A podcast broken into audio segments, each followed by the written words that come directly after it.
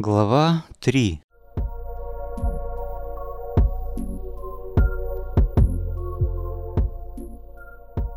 В тот день уже под самое утро Кену Эртону вновь приснился кошмар, в котором метастазы саркомы разъедали его внутренние органы, с невероятной скоростью покрывая их безобразными язвами. Дольше всех сопротивлялось сердце, хотя в конце концов и оно стало биться все тяжелее, все медленнее, собираясь вот-вот остановиться навсегда. В этот момент Кен проснулся, охваченный липким ужасом, но пробуждение не принесло облегчения, поскольку ночной кошмар был моментально подхвачен его богатой фантазией. Теперь уже не во сне, а наяву Кен отчетливо увидел, как гибельная болезнь разъедает его легкие, желудок, печень, и это было так страшно, что у него даже закружилась голова. Кен с большим трудом поднялся с постели. Цепляясь за стену, он кое-как добрался до ванной комнаты и уставился на себя в зеркале. Землистое лицо, впалые щеки, покрасневшие глаза. Разве можно сказать, что этому парню всего 30 лет? Ходячий труп, да и только. «Это неправда, ты же знаешь», — прихрипел Кен своему отражению. «Ты еще не труп, ты жив и будешь жить. Сейчас придет посыльный, принесет таблетку, и все опять будет хорошо». Кен даже попытался улыбнуться, но вместо улыбки его лицо исказило отталкивающая гримаса. Он справил свои дела, сполоснул лицо, кое-как почистил зубы и все так же, цепляясь за стены, выполз из ванной. Одеваться не было ни сил, ни желания. Оставшись в пижаме и добравшись до дивана, Кен рухнул в него, откинул голову на спинку и уставился на однотонный серый потолок. За его серостью, правда, скрывалось множество технических прибамбасов, включая камеры наблюдения. В нормальном состоянии Кена это раздражало, а сейчас он злобно посмотрел в потолок и прохрипел. «Ну что, полковник, смотрите? Картинка устойчивая, все для вашего удовольствия». Кен перевел взгляд на настенные часы. Пять минут десятого. Он снова откинул голову на спинку дивана. «Посыльный должен приходить ровно в девять. Ровно в девять!» прихрипел Кен в потолок еще более злобно. Уговор был такой. У них ведь есть целая ночь на расчеты и синтез. Времени вполне достаточно. Перед внутренним взором Кена вновь стали разворачиваться все те же очень убедительные картины внутреннего распада. Кен с трудом перевел взгляд на часы. Восемь минут десятого. Если посыльный не придет в ближайшие несколько минут, я просто сдохну. Я сдохну. И тогда, Вейт, конец всем вашим программам и вашему личному бизнесу на чужих идеях», – отчетливо произнес Кен, уже почти задыхаясь от злобы и ненависти.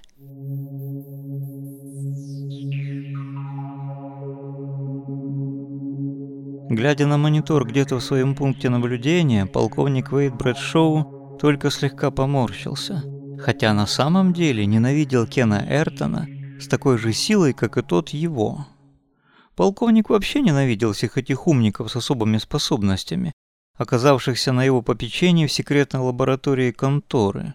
Будь его воля, полковник бы ни секунды с ними не возился, а просто отправил бы в расход. Но не сразу, а так, чтобы каждый из них хорошенько помучился перед смертью. Вот как мучится сейчас Кен Эртон.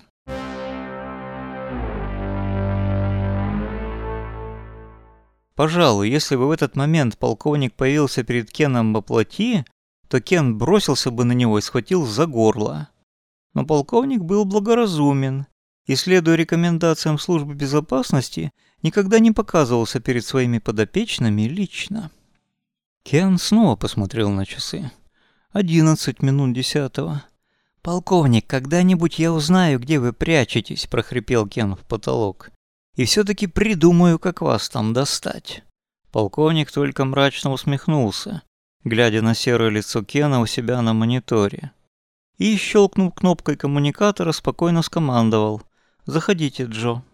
В то же мгновение в дверь квартиры Кена Эртона кто-то вежливо позвонил.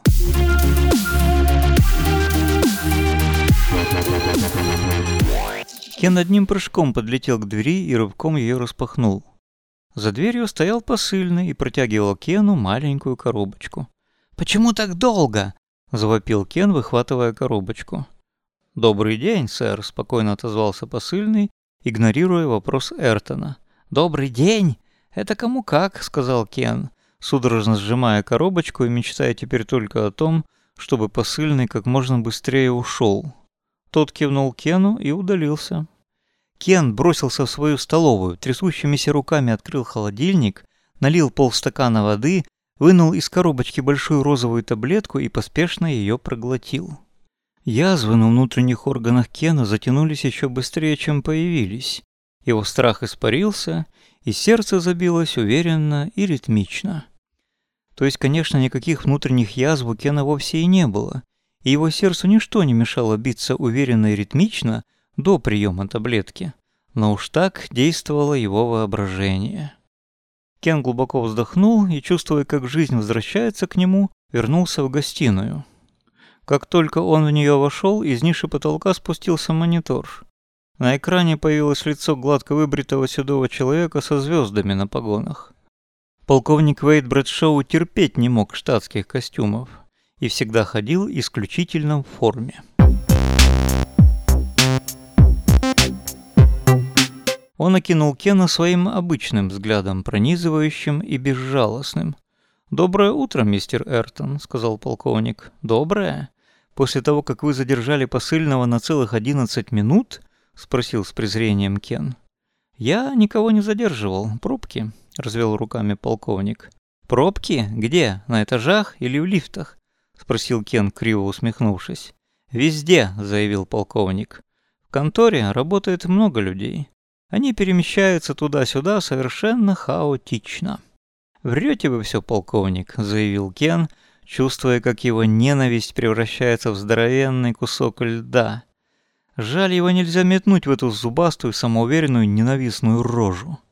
«Даже если я вру, что вы сделаете?» — осведомился полковник. «Нажалуетесь на меня генералу Мортону? Бросите чем-нибудь в монитор? Или что?» Кен усмехнулся. «Ладно, тогда у меня другой вопрос», — сказал он. «С генералом Мортоном вы делитесь прибылью?» «Какой еще прибылью? От чего?» — высокомерно осведомился полковник. «От продажи таких же таблеток тем, кто может за них заплатить», — пояснил Кен. «За пределами этого здания, где мы с вами находимся. И города, и штата. А может быть, и за пределами страны?» Полковник усмехнулся. Я рад, мистер Эртон, что вы осознаете реальную стоимость этого лекарства и этой медицинской технологии, сообщил он Кену. Конечно, вы ее сами придумали и описали все ключевые этапы, чем можете гордиться, но запускали ее в действие совсем другие люди. Без них этого лечебного курса просто не было бы, понимаете? Это вообще не лечебный курс. Это просто возможность жить, сказал Кен. Точнее, не сдохнуть. Болезнь ведь никуда не девается, она просто засыпает. «Неважно», — заявил полковник. «И вообще, чем вы недовольны?